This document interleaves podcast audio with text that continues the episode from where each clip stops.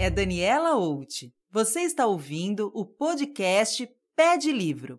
A cada edição, eu vou conversar com um escritor da revista Jussara. Juntos, vamos saber sobre seus projetos literários, quais são seus livros favoritos e receber dicas de leituras. Então, vem comigo?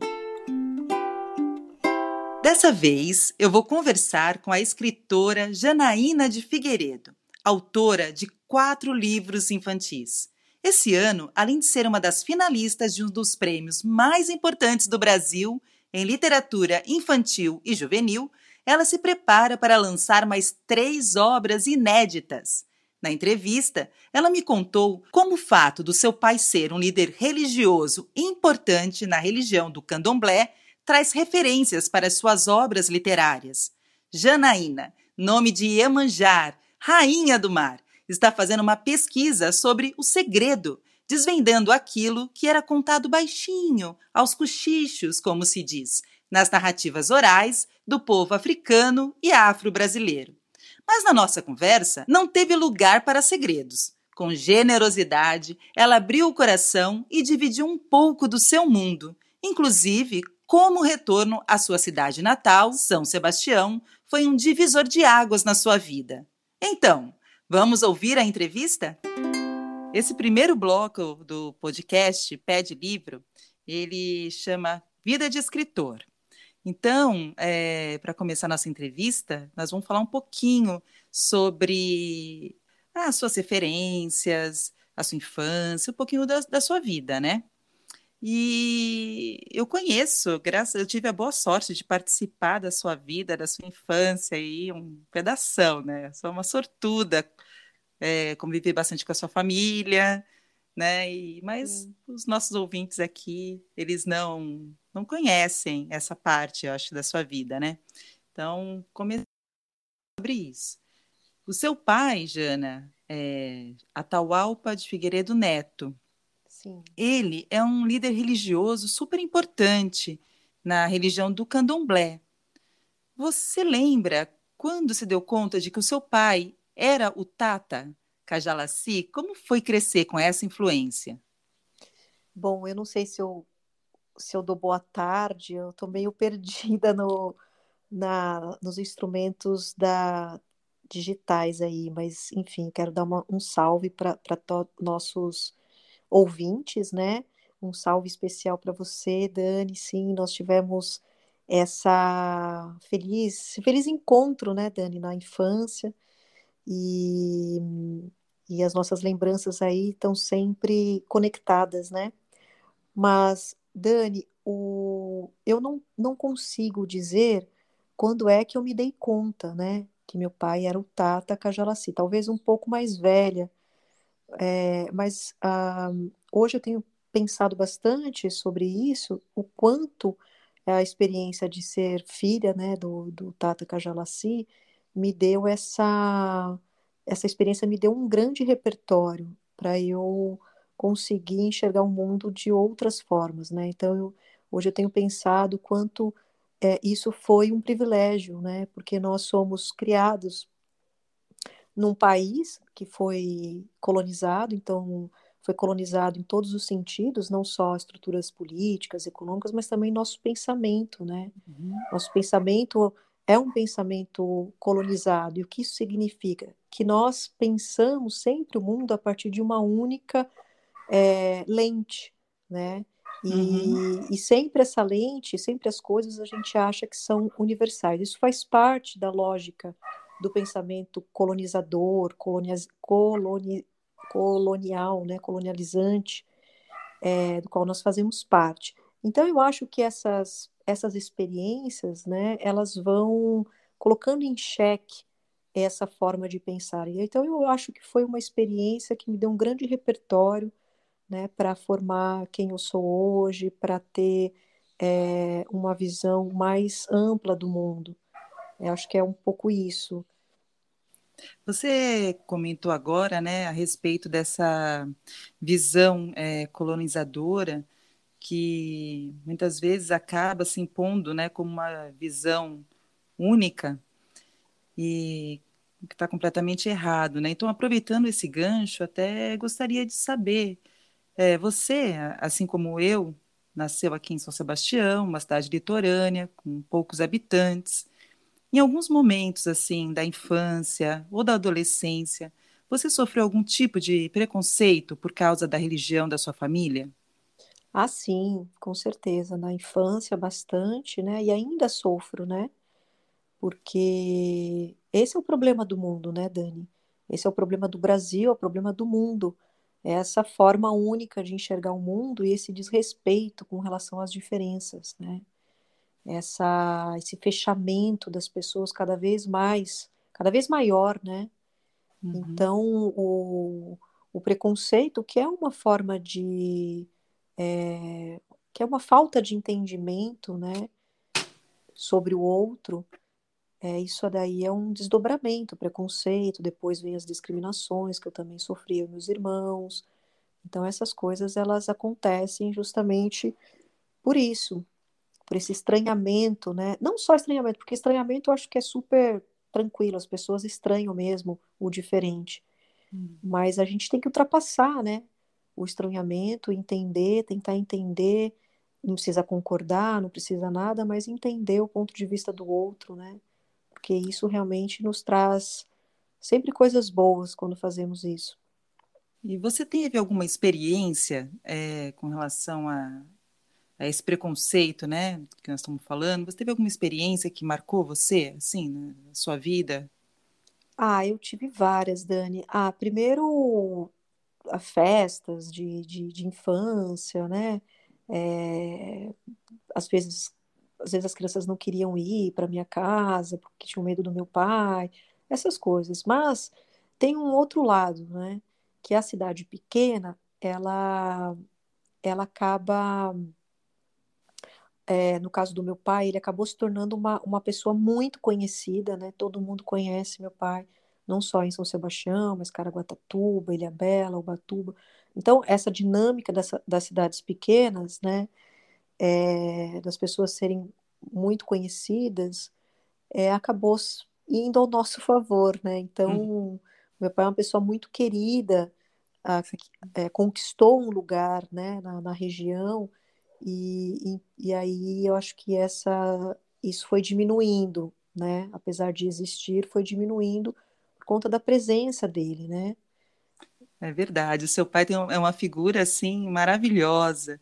Sempre que eu penso nele, eu lembro dele com esse sorriso doce, esse olhar tão carinhoso, né? Para para a vida, eu acho. Eu, eu, vejo ele assim como uma pessoa super carinhosa, super querida. E então eu imagino assim que que é, ter crescido ao lado desse desse homem também é, deve ter sido assim uma coisa incrível, maravilhosa. Sim, né? sim. É o que meu pai me ensina e a mim e a todo mundo que que conversa com ele, né? Mas uma coisa muito importante é a generosidade, né? Acho que meu pai ele tem essa que é uma é uma característica muito difícil, né? Cada vez mais difícil da gente encontrar nesse mundo de hoje, né? Mas a generosidade realmente eu acho que é um uma característica dele que que encanta a mim e a todos, né?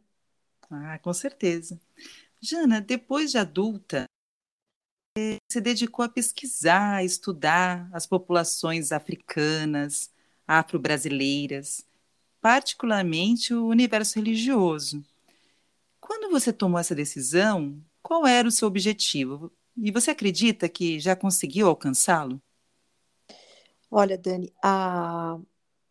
na verdade funciona assim: a as pesquisas acadêmicas, né, é, elas estão dentro desse campo da ciência, né? Então, quando a gente, é, quando o pesquisador vai fazer uma pesquisa, ele é movido por questões, né? Questões de ordem investigativas mesmo, né? Então, eu tinha muitas questões, ah, eu queria entender muitas coisas sobre esse universo. É uhum. É claro que essas questões às vezes podem vir acompanhadas de, de, de questões pessoais, inclusive, né? Mas isso aí não vem ao caso. Mas a, a, a, minha vontade, meu objetivo realmente era investigativo, puramente investigativo. tentar compreender algumas questões que, que percorrem, né, que, que formam esse universo. Por exemplo, você poderia dar uma, um exemplo de Posso. uma questões? Por exemplo, eu estou estudando agora, né, que eu, é, a, o conhecimento ele nunca tem fim, né? A produção do conhecimento parece nunca ter fim. É, eu estou fazendo pós-doc atualmente hum. e eu estudo o segredo, que é um elemento fundante nas religiões afro-brasileiras, né? Particularmente do candomblé. Hum. Então, hum. e é um, um elemento que, inclusive, transborda para minha escrita, para minha produção. E então, esse é um tema que. que Nossa, que diferente. É, o segredo. É.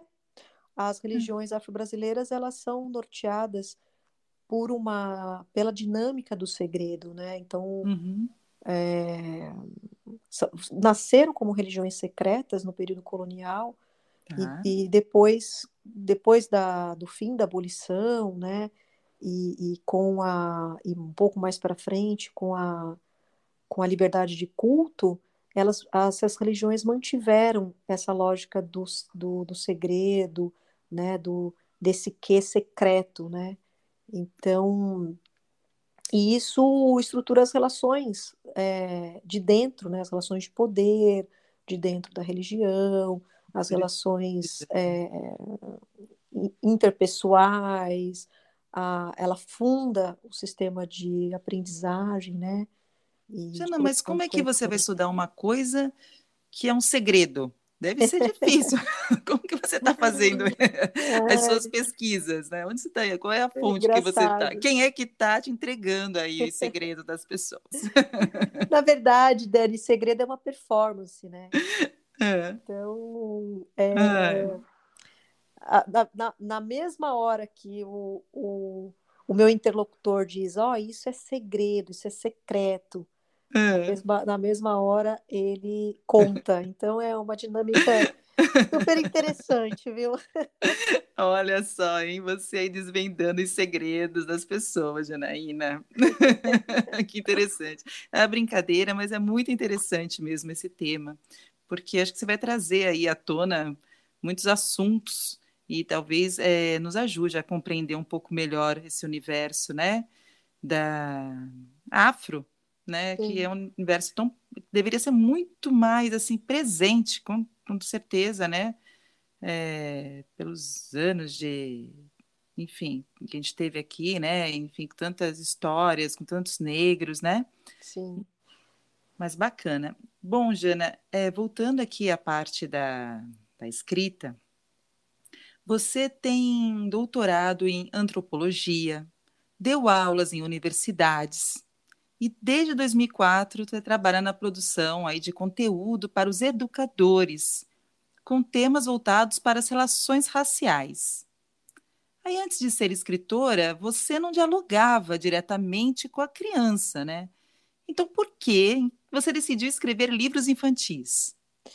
Olha, Dani, eu então foi uma opção mesmo, né? Eu optei em escrever livros para crianças primeiro, porque é, foi bem no momento em que, enfim, eu me tornei mãe, né? E, e as crianças, elas têm um, um, um jeito muito particular de enxergar o mundo, né? Então, quando eu fui é, quando eu fui escrever, eu tinha que fazer um, um, duplo. Você tem que fazer um duplo deslocamento. Você uhum. escreve sobre um, um universo, e aí você precisa entender aquele universo, então você se desloca no primeiro movimento, e aí você precisa escrever sobre esse universo a partir da lente da criança, né? Então você faz sempre um, um duplo deslocamento, que é um, um deslocamento muito interessante, né?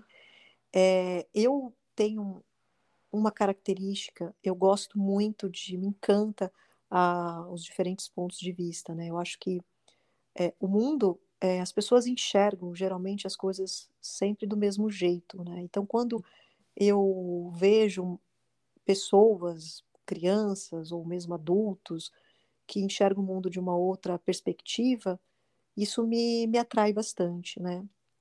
E as crianças, de um modo geral, elas têm formas de resolver problemas que são incríveis.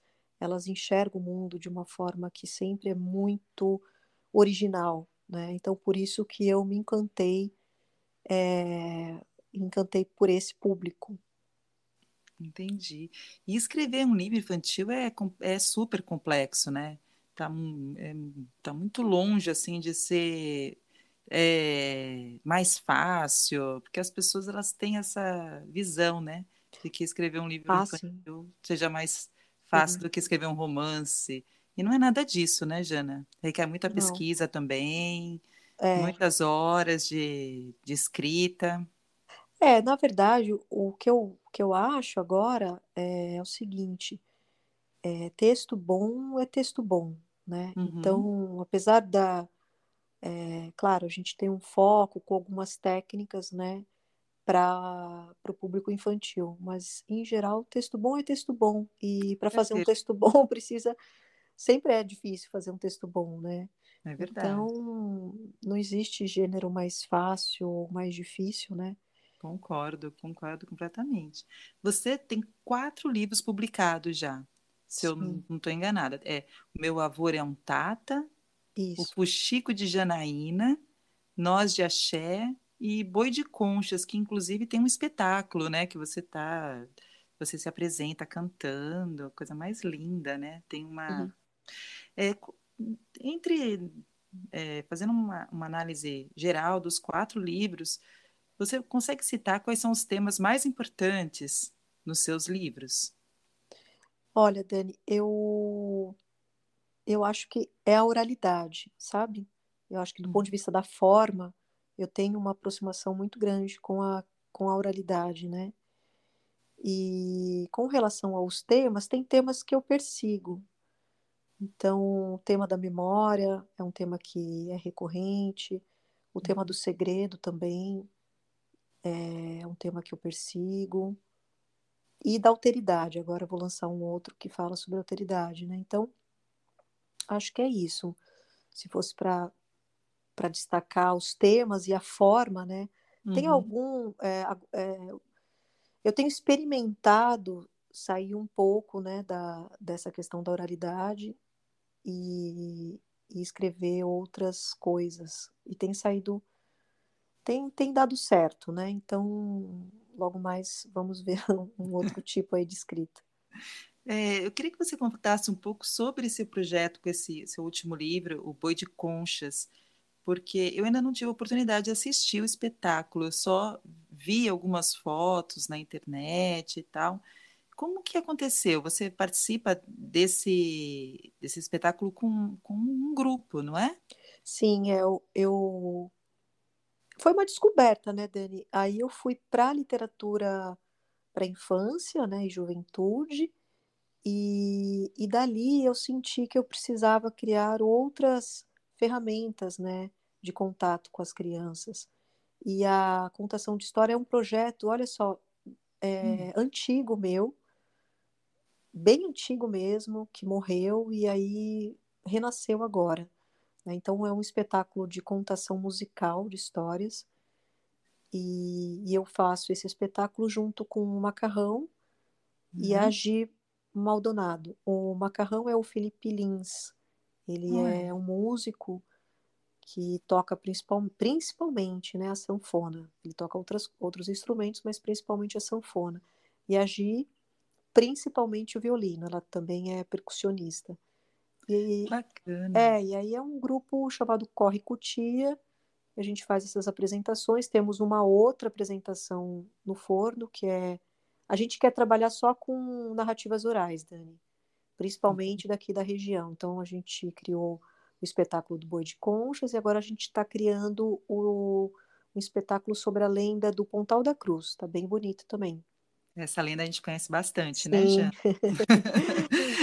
então, esse o espetáculo, ele, ele complementa o, o texto do livro ou vocês criaram ele a partir dos textos? São os mesmos personagens? Sim. Como que... É, na verdade, é, o espetáculo é baseado no livro, no texto do livro, né? Mas é claro tá. que são duas formas de expressão, né? Então, sempre tem as adaptações quando é a contação, né? Quando é uma, uma expressão oral e não escrita, né? Então, é, é muito interessante, porque o movimento foi... É, eu recolhi do mundo da oralidade para a escrita e agora a gente eu, eu tento fazer da escrita para o mundo da oralidade, né? Sim, sim. Nossa, dupla é, contribuição, né? Muito bacana. Jana, os seus livros, eles são editados sempre eles, pela mesma editora? É, eu gostaria que você também, né, agora desse uma canja e colocasse o nome das editoras, porque a gente sabe o quanto é difícil a gente conseguir uma editora para publicar os nossos livros, né? Então, acho que é importante a gente estar divulgando as editoras dos livros e também é, os artistas que participam da, com a gente nesse projeto de livro, que acaba se tornando aí um parto, muitas vezes coletivo, né? Tem, envolve artistas, envolve revisores. É, então, eu queria que você falasse um pouquinho, assim, é, sobre as editoras que lançaram os seus livros e a capa. Eu, eu sempre vejo o nome... É, Tem um apelido, né? Que, que ela se chama, da, da pessoa que faz a capa do livro, a artista que faz a ah, capa. Ah, sim. São. É, Paulina? Eu, a Paulica. Paulica. A, eu tenho o Fuxico de Janaína, o Nós de Axé, e agora vai, vou, vai ter um outro, né? Que é o poeta, hum. a Rosa e o Poeta do Morro, os três com a Paulica. O Nós de Axé e o Fuxico de Janaína, publicado pela editora Letria, que é uma editora de Belo Horizonte, que inclusive ganhou vários prêmios este ano, né? Ela é muito boa mesmo. E o poeta, o poeta do Morro, a Rosa e o poeta do Morro, vai sair pela Palas, que é uma editora do Rio de Janeiro. Aí eu tenho também a Bruna Lubambo, que produziu o Melvão Tata pela Palas, e o Boi de Conchas pela editora Soilo, que é uma editora de São Paulo. E ela está produzindo um outro também, para. Não sei se vai sair esse ano ainda, a gente está tentando publicar esse ano. E tem também o Rafa Anton, que, que fez um livro sobre. que fez meu livro agora. Ele já está pronto, vai ser lançado é. agora, daqui umas duas semanas. Nossa, que bacana. Janaína, uma pergunta que não quer calar. Ah. Você é professora, é mãe, organiza eventos literários, é, atende convites para entrevistas, como esse aqui que eu estou fazendo, que eu fiz para você. você é uma pessoa disciplinada?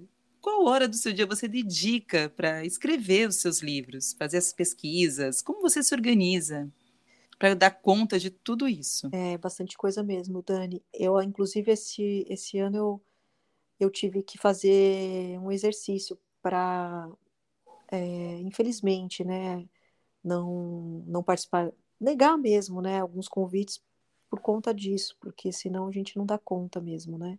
Uhum. Mas a, é, eu sou uma pessoa disciplinada, Dani, eu, eu, eu consegui essa disciplina no doutorado, no ah. doutorado e no mestrado, né, na vida acadêmica que realmente nos impõe essa tarefa da disciplina. Então, no doutorado, eu estudava cinco horas por dia, eu tinha bolsa de pesquisa, então é. isso me permitia estudar enquanto os, as crianças estavam na escola, eu, eu me dedicava esse tempo para escrita e para estudos, né? Uhum. Agora, tendo que trabalhar, né, não tenho mais bolsa de pesquisa tal, então já dificulta um pouco, já diminui bastante o tempo de que eu me dedico à escrita, né? É, e eu organizo, mas a disciplina permanece. Então eu tento organizar por semana. Olha, essa semana eu vou me dedicar a tais dias, mas sempre é, marcando, sabe? Dois uhum. a três dias para me dedicar a esse ofício, né? Que é o ofício da escrita, da pesquisa para escrita. E você escreve todos os dias? Não. Assim, não? Não, não, não, não dá, não dá. Eu escrevo de dois a três dias. Aí também tem aquela, aquele cansaço, né? Que uhum. você sabe, que, que, que, você é escritora, sabe muito bem que acontece isso. É, às vezes um texto que, enfim, você precisa descansar esse texto, né? Então, às vezes uhum. eu fico tiro mesmo um, umas duas semanas sem, sem escrever. Aí eu me dedico à leitura, mas aí eu dou uma, uma descansada da escrita, né, para poder é, pensar melhor, né, algumas coisas. É verdade. Tem texto que pede, tem hora que pede isso, né? Sim. Um distanciamento, né? É. E em 2021 agora está sendo um ano incrível também para você. Você está concorrendo a um prêmio super bacana, né, Jana? Sim. É, esse eu eu na verdade é, eu tenho eu tenho produzido agora uma um, uns textos, Dani. Realmente é. eu é, para tentar subir esses degraus dos prêmios, né? Eu hum. acho que são importantes para o escritor, para o texto. Então, Entendi. realmente tem sido de bastante alegria, assim, as coisas que estão acontecendo, né? E você comentou também desse novo livro, eu estava deixando agora para o final desse bloco. É, eu, queria, é, eu, eu amei o nome do, do livro aí, maravilhoso. Eu queria que você falasse um pouquinho sobre ele, sobre esse novo livro que você está trabalhando. Será que você pode dar um, sei lá, não precisa contar tudo, né? Mas dá uma palhinha, assim, sobre o, o, tema que você vai tratar, como é que vai ser. Olha, na verdade, o, o livro de maio, né, vai, nós estamos pre, preparando o lançamento oficial para maio. Ele maio tem... agora, Jana? É, maio agora. Ele já está pronto, Dani, só falta mesmo o lançamento. Tá. Chama Formigável, que é um uhum. texto, nossa, tá muito bonitinho esse texto, muito, muito graça. Ele fala, na verdade, é um texto muito aberto, né? Porque hum. eu tenho dialogado bastante com essa literatura contemporânea, né?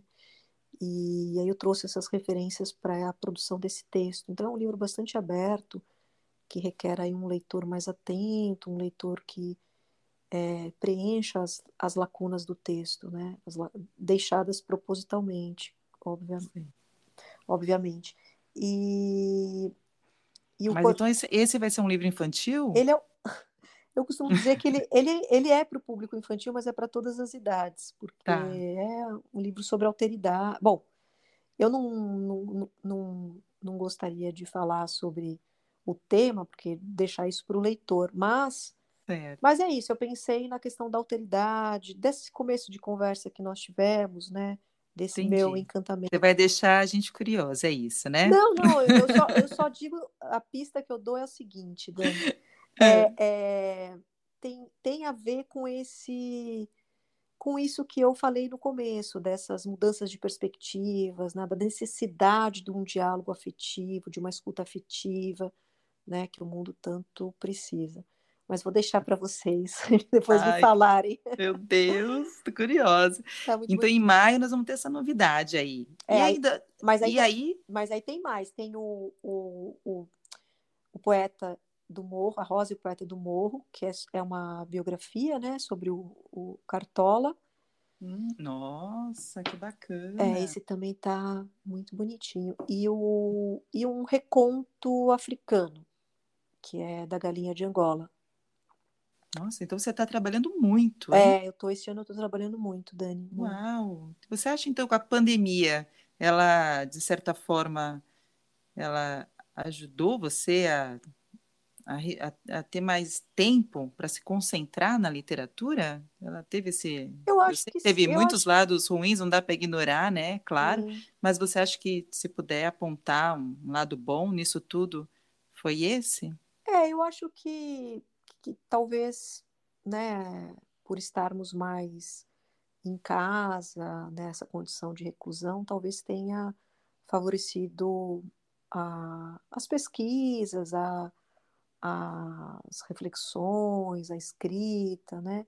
Uhum. Mas é uma uhum. coisa que eu, que eu tenho feito já há algum tempo, né? É porque, na verdade, os livros eram para serem publicados o ano passado, Dani, e aí é. acabou que ano passado eu não consegui publicar nenhum, justamente por conta da pandemia. Tá. E aí, este ano nós teremos um, um calendário mais cheio, que ficou tudo para este ano, né? Mas acho que, que pode, pode dizer que sim, que a pandemia tenha contribuído um pouco para essa reclusão, né, um, talvez um pouco maior do escritor, né, dessa relação mais íntima com a escrita. Talvez, talvez, eu não nem pensei nisso. Bom, mas que bom, né, que você conseguiu produzir tantas coisas bacanas.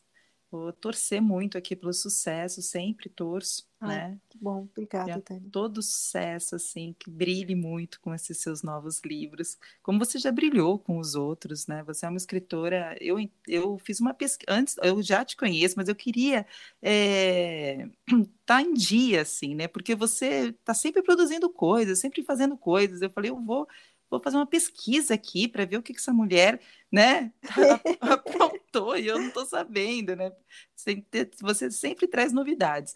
E aí eu vi aqui o seu nome, sua foto no Wikipédia, citando várias coisas legais. Eu fiquei tão contente, porque a gente se conhece desde muito criança, né? Verdade, Dani. É um puto orgulho, né? Sabe que tem ah, uma amigona assim, né? Escritora desse nível, assim, de publicando em editoras de São Paulo, Rio de Janeiro. Olha isso, gente. São Sebastião é o máximo. Obrigada, Dani. Só temos que agradecer ter você aqui, né? Nossa. Por você ter voltado para cá, né, Jana? Porque Ai, durante um Dani, tempo você foi. morou em São Paulo e tal, né? Que foi. bom que você voltou. Ah, eu, essa, esse retorno para mim foi. Isso sim, eu acho que foi uma uma mudança assim, como que eu vou te dizer, é, um divisor de águas, eu acho, para minha vida, sabe? Esse retorno para minha cidade, é, aos amigos, a essa vida mais ah, eu não sei, uma vida mais tranquila, né? Ah, isso sim uhum. favoreceu bastante, Dania,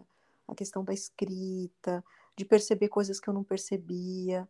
Então foi muito importante o retorno para São Sebastião, de, de reencontrar pessoas de, né, de vários momentos da uhum. vida, como você, que eu também tenho muito orgulho é, pelo seu trabalho, pelo trabalho de outros escritores, da Bel, de tanta gente boa né, na cidade.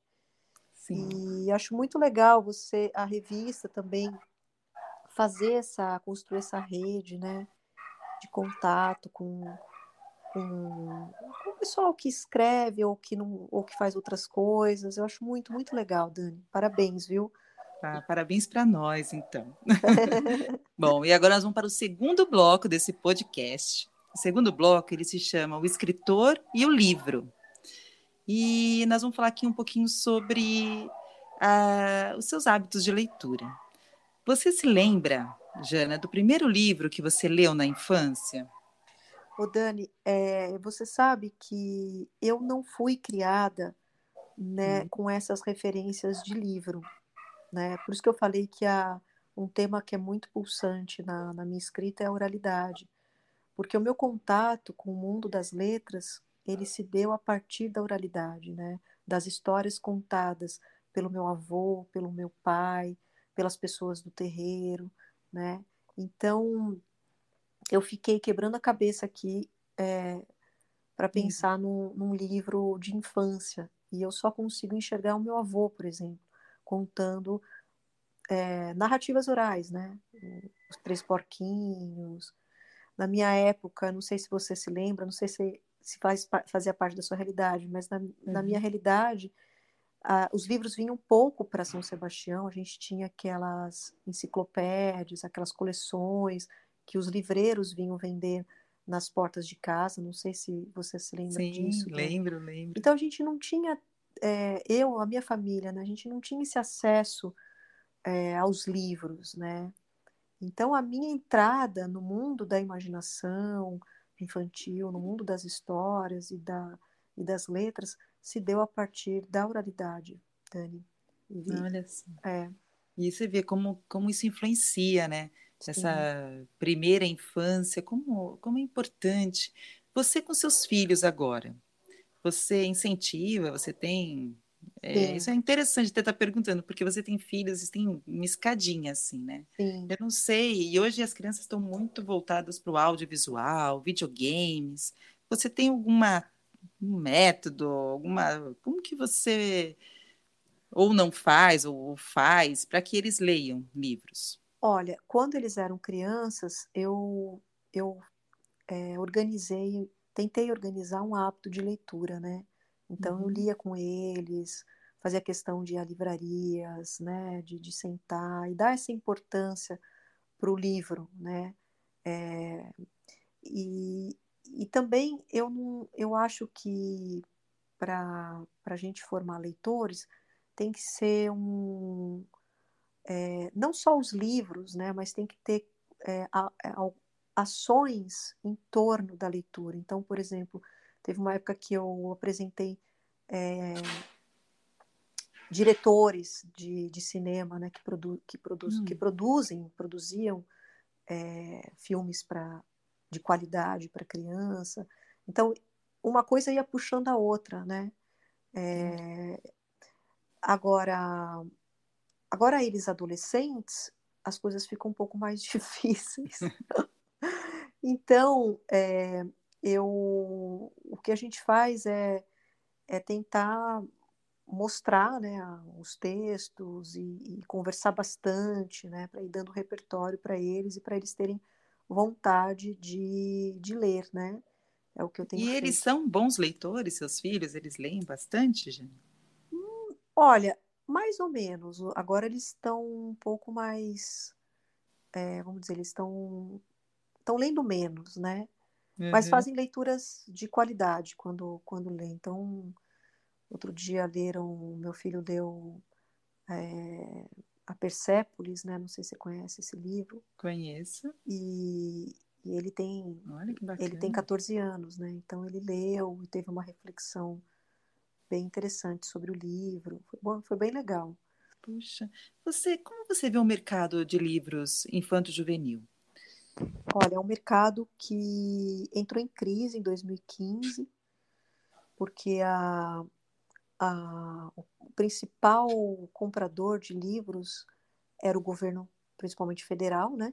Uhum. E todas aquelas políticas a favor do livro, tal, elas ruíram, né?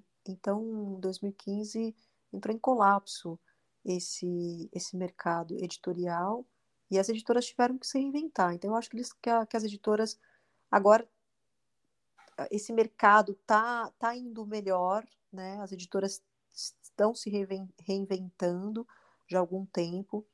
Por exemplo, algumas das minhas editoras é, com, tentando um diálogo com o exterior, um diálogo uhum. maior, né, procurando outras, outros nichos, né?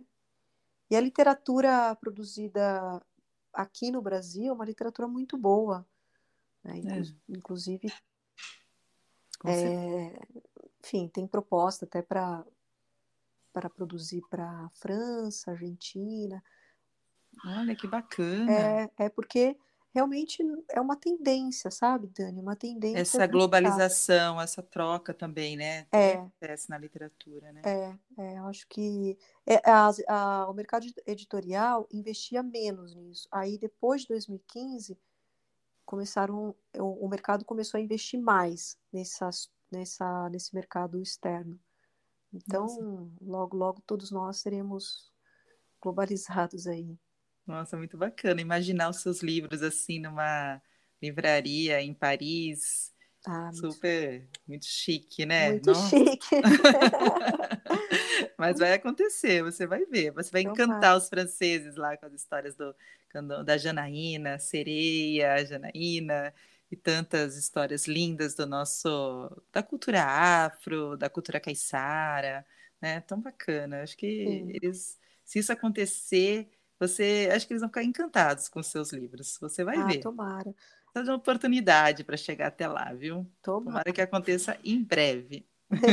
Obrigada, Dani. Imagina. Jana, agora nós vamos para o terceiro bloco. Sim. Esse terceiro bloco se chama Eu Leitor. E eu gostaria de saber, assim, é, o que norteia a sua decisão na hora de escolher um livro para ler? Porque você conhece, assim, você tem um repertório gigante, né? Então, na hora de ter que escolher, eu, pelo menos, tenho grande dificuldade quando eu vou numa livraria escolher um livro para ler. Porque eu tenho tantos escritores ótimos produzindo, assim, livros, muitos livros. E com, com, quais são os seus critérios? Como que você faz para escolher um livro para ler? Olha, Dani, eu vou te falar uma coisa que você não vai acreditar. Você sabe que eu estou pensando aqui num, em um momento que eu li algo assim, igual você falou, fui na livraria e fiquei hum. tentando procurar um livro, porque nos últimos anos, bom, há bastante tempo eu tenho lido mesmo como uma, uma disciplina, sabe? É, como uma lista lá que eu tenho que ler tais, tais escritores. Então, eu sigo realmente um roteiro de leitura, né? Neste momento, eu estou no roteiro da literatura contemporânea. Então, estou uhum. lendo todos esses escritores contemporâneos que têm, enfim, eu vou pelo, pelo, pela crítica, vou pelo autor, é, né, às vezes por alguma pela escrita do escritor, né? Então, mas é isso, eu, eu sigo sempre roteiros. Ah, então vou, vou ler agora Olha. os clássicos, quais desses clássicos. Uhum. Então eu vou fazendo esses roteiros, né? É... Então, geralmente não é o prazer que, que me mobiliza num primeiro momento, né? Mas o estudo mesmo, a pesquisa que Olha. mobiliza. E óbvio que no, no, no processo o prazer ele existe, né? Quando o texto é bom e mexe com a, comigo, aí o prazer floresce. Entendi. E como você é como leitora? Você lê assim diversos livros de uma vez? Quando você começa um livro, mesmo ele estando assim meio chato, meio sem graça, você insiste, você vai até o final, ou você é aquela que, tipo, larga logo o livro e parte para outra? Não. Você tem um horário que você dedica à leitura? Como que você, como você é como leitora? Quando eu preciso ler para um, um trabalho mesmo, né, que Bom, primeiro eu leio até o fim, eu não desisto. Hum, é... Você resiste. É, eu vou, vou até o fim. ai, ai, e aí vou até o final com, com a leitura. É, às vezes, uma leitura, quando eu não gosto muito, mas preciso terminar a leitura, eu leio um pouco mais rápido. E aí depois, às vezes, eu volto e leio a segunda ou terceira vez.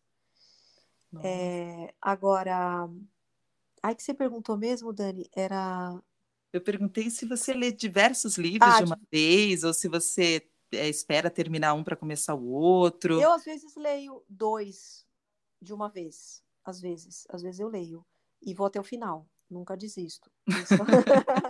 é, essa é a, a regra. Tá certo. E qual livro você está lendo agora? Eu acabei de ler, na verdade, e vou começar um outro. Eu acabei de ler O Gosto de Amora, que é uma, um, uma coletânea de contos, né, do uhum. escritor Mário Medeiros, que, que, pertence a essa a literatura contemporânea, né? É bem, bem interessante. E eu vou ler um outro agora, 45 dias, também, que é bem uhum. interessante. Ai, que bacana. Jana, agora nós vamos para um outro bloco, que é o último bloco do nosso podcast. Ele se chama Na Biblioteca do Escritor. Sim. Eu gostaria de saber agora se você é, assim como eu, porque eu sou uma pessoa super apegada aos meus livros, sabe? Sim. Eu sou aquela que empresta, mas anota, sabe direitinho com quem tá, é, enfim. eu tenho Ex Libris, que a, a, a Bel fez para mim, então todos os meus livros têm lá meu nome. E eu queria saber se você é assim também, se você é apegado aos seus livros, se você tem uma biblioteca na sua casa ou não se você costuma doar os livros depois de ler, como que é a sua relação com os seus livros? Eu sou apegada também, Dani, sou e como você, só que hum. você está bem organizada, né? Virginiana, né? Bem, ah, virginiana ah, triste. Então tá explicado, tá explicado. A minha biblioteca está um caos aqui, isso me, isso tem é, me deixado bastante triste, porque eu tinha uma biblioteca em São Paulo e até agora não consegui organizar minha minha biblioteca aqui em casa, né? Mas eu é um sonho que persiste, né? A, é. a construção da minha biblioteca. Mas eu não consigo me desfazer dos livros, eu tenho uma dificuldade. Olha Tenho muita dificuldade. Eu gosto, sou pegada. E, e é isso. Então... e de todos os livros que você leu, tem algum assim que você pode considerar assim que ele transformou o seu modo de encarar a vida, pelo menos o momento que você estava vivendo quando você leu o livro, né? Você acha que a literatura ela, ela tem esse poder? Não, com certeza. A literatura tem esse poder. Mas, Dani, é, eu, eu às vezes escuto os, os, as entrevistas com os escritores, com outros escritores, e eles sempre, muitos, quase sempre, né? Eles falam de um livro, Hum. E eu não consigo ter um livro, eu consigo, porque eu eu sempre tenho um livro do momento, sabe? É aquele livro que mexeu comigo naquele momento, é, no momento mais recente, é o livro, sabe? Uhum. Então, nesse momento, eu tô mexida pelo Gosto de Amora, né? Que foi o meu último livro, que me deu um, é, que me deslocou é, de, de, um ponto de vista, conseguir entender outras coisas que eu não tinha pensado, né?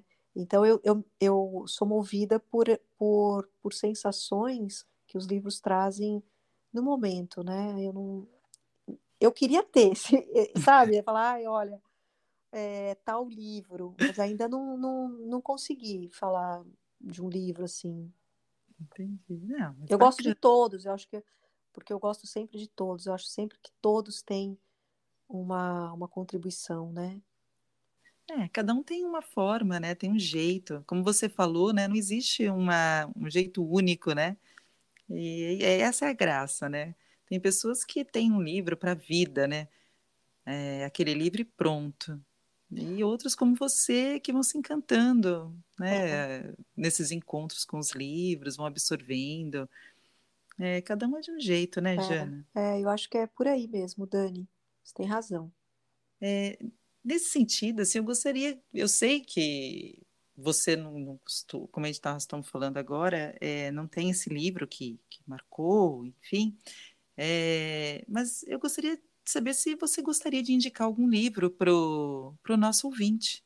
Se tem algum livro que você acha necessário, por exemplo, agora, importante, ser lido, ou pelo momento que nós estamos passando, é, a mensagem, ou porque o escritor é maravilhoso, enfim. Tem algum livro que você gostaria de indicar? Olha, você sabe que, bom, esse Gosto de Amora fica aí a indicação, né, que acabei de ler, e eu eu tô muito apaixonada pelo Torturado também, apesar de todo mundo falar do Torturado, mas a, a eu tô apaixonada pela escrita, né, e, uhum. e do, do, do, do, autor. Então é uma, eu indico.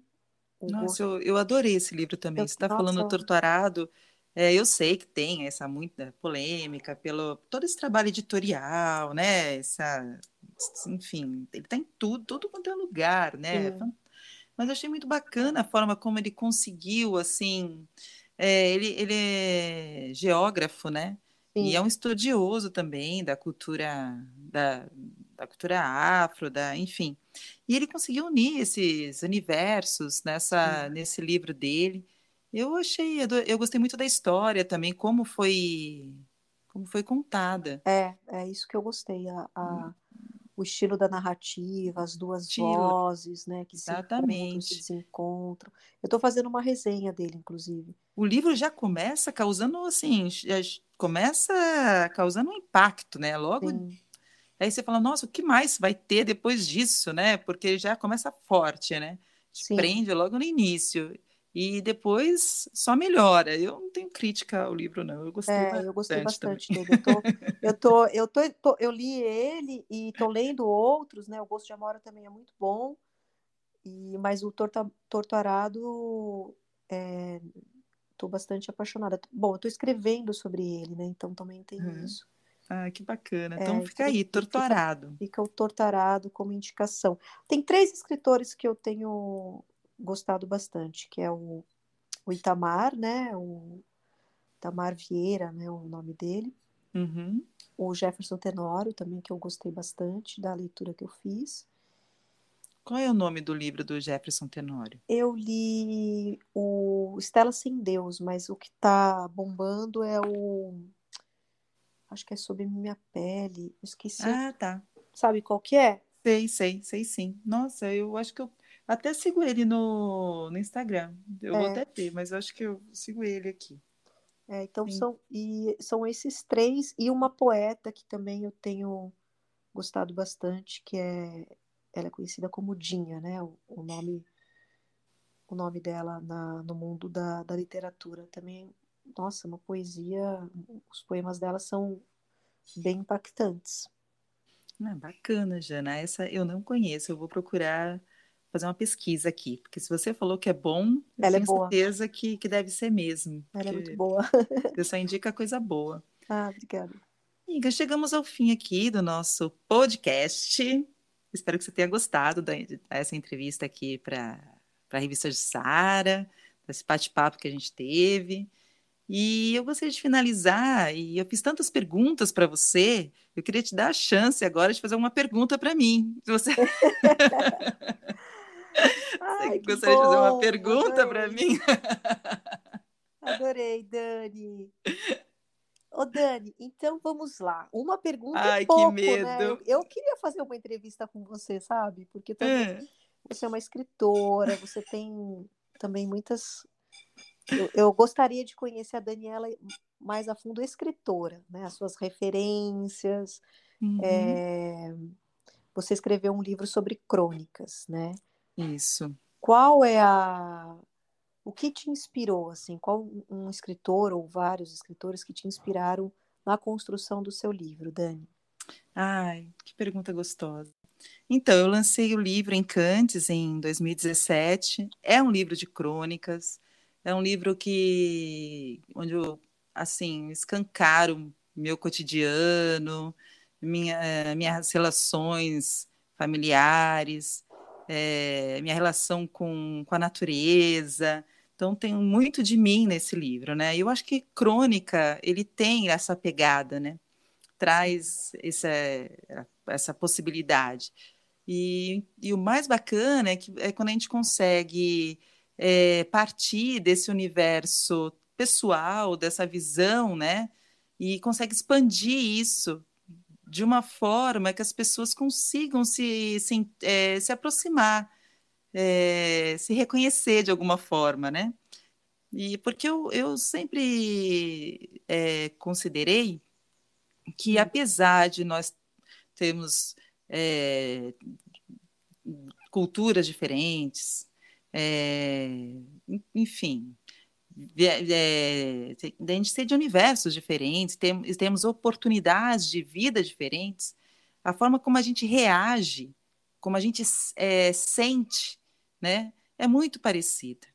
Sim. E então eu acho que quando a gente abre um pouquinho o nosso universo, a gente compartilha isso, faz com que as pessoas se sintam mais é, agasalhadas de alguma forma, tipo assim, ah, eu não, não, eu não passo por isso sozinha, eu não sou única a ter medo, eu não sou única, sabe? Então, Sim. eu acho que isso traz um certo tipo de conforto. As minhas referências, eu também sou uma pessoa que lê muito, né, Jana? Eu, não, eu Sim. e de acordo com, com o livro que eu tô lendo, eu acho que quando eu vou escrever, eu trago um pouquinho daquele estilo, sabe, do, do escritor. É, Eu gosto muito da Clarice Lispector. Eu Sim. sou um grande fã da Clarice. Eu, a Clarice escrevia crônicas belíssimas e até há pouco tempo eu estava até comecei a ler essas crônicas, gravar alguns vídeos. É, eu gosto muito também da, da Raquel de Queiroz. É uma, é uma, ela também, eu gosto, eu li algumas, eu li algumas crônicas dela que eu gostei muito. Enfim, tem várias escritoras, escritores, é difícil até citar aqui. E conforme eu vou avançando nesse mundo da, da literatura, eu vou descobrindo novos escritores, eu também vou, de certa forma, acho que melhorando a minha escrita, né? Vai se descobrindo também, né, Dani? Sim, sim, eu, não- eu acho que eu estou bem longe, assim, de ser... Eu, eu vejo você, assim, como uma, uma escritora muito mais, como fala...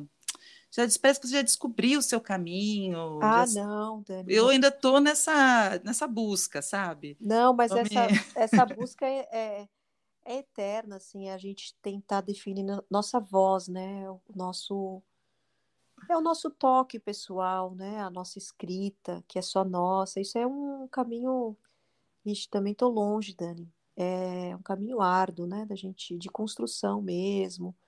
Verdade. E de superação, né? Também. Superação. E acreditar na gente, né? Porque uhum. escrever é um ato muito solitário.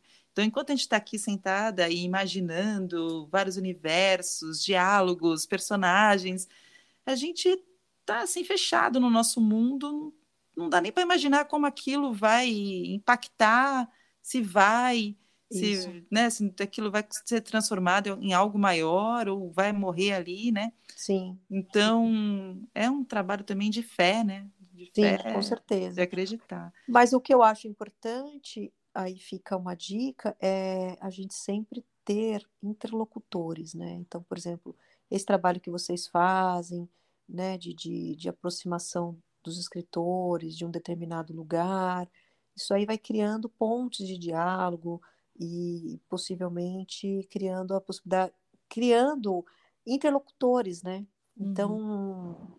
apesar de ser solitário, a gente tem que ter a gente tem que conversar com outros escritores, né? Trocar com outros escritores, isso é muito importante. De ter bons amigos, né? Para incentivar a gente, para dar aquele puxão de orelha também quando precisa, também, né, Tá certo, Jana. Muito obrigada, viu? Obrigada a você, Dani. Obrigada e parabéns pelo trabalho, pela revista, que está maravilhosa, viu? Ah, eu só tenho que agradecer. Muito obrigada por você ter concedido essa entrevista para o podcast Pé de Livro é, da revista de Sara e também por você ter concordado, aceitado o convite para escrever na, na primeira edição da revista. É, a, respeito, foi um, a primeira edição foi dedicada, inspirada no universo da Clarice, e você escreveu um texto super sensível, muito bacana mesmo. Então, eu só tenho que agradecer você pela parceria e desejar a você, como já desejei, todo o sucesso do mundo nos seus projetos, nos seus livros, na sua vida.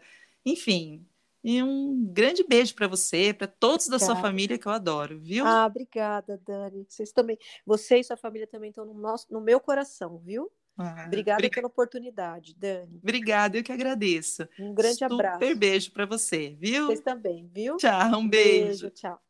Tchau. Você acabou de ouvir o podcast da revista Jussara, Pé de Livro.